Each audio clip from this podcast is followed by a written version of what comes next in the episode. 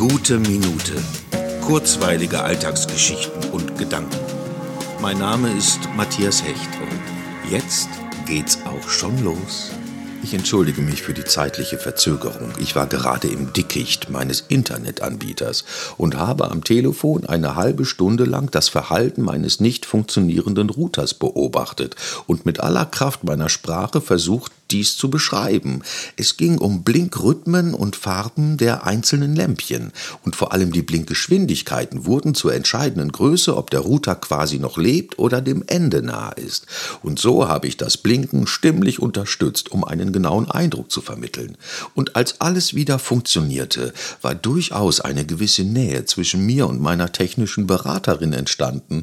Dieses gemeinsame, fast mitfühlende Wiederbeleben meines Routers, das Reden über diese diese zarten Lämpchen, die sich so abmühten, wieder Fahrt aufzunehmen, hat uns in diesem Moment zu einem erfolgreichen Team gemacht. Ein kleiner, unscheinbarer Augenblick.